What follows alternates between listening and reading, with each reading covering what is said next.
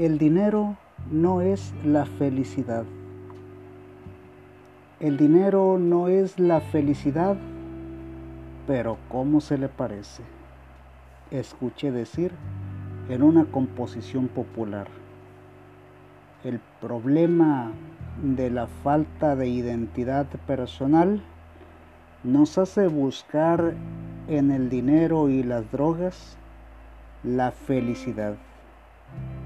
Esta, en definitiva, nunca llega.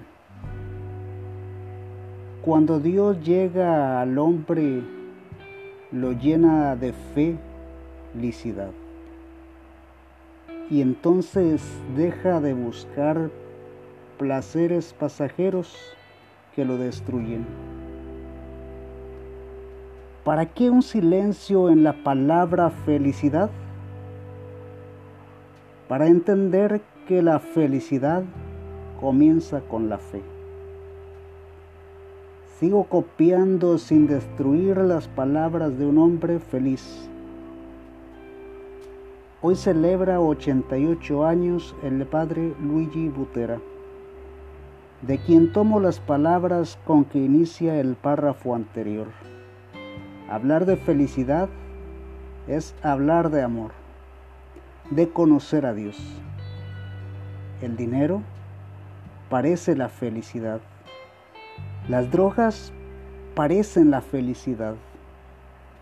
Las posiciones encumbradas parecen la felicidad, pero solo parecen, no lo son. He sabido de gente que muere por cuestiones políticas, por drogas, por un poco de dinero.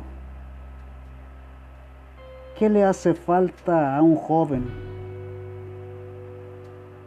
¿Una mini bolsa de cocaína o marihuana? No lo creo. Pienso más bien que le hace falta formación. Las familias se han desviado piensan que los teléfonos de última generación y la ropa de moda hacen feliz. Me despido no sin antes recordar, el Evangelio es lo más importante.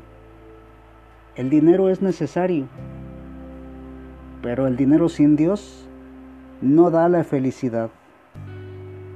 Nada se le parece a la felicidad genuina. Que Jesucristo nos encuentre no tiene comparativo.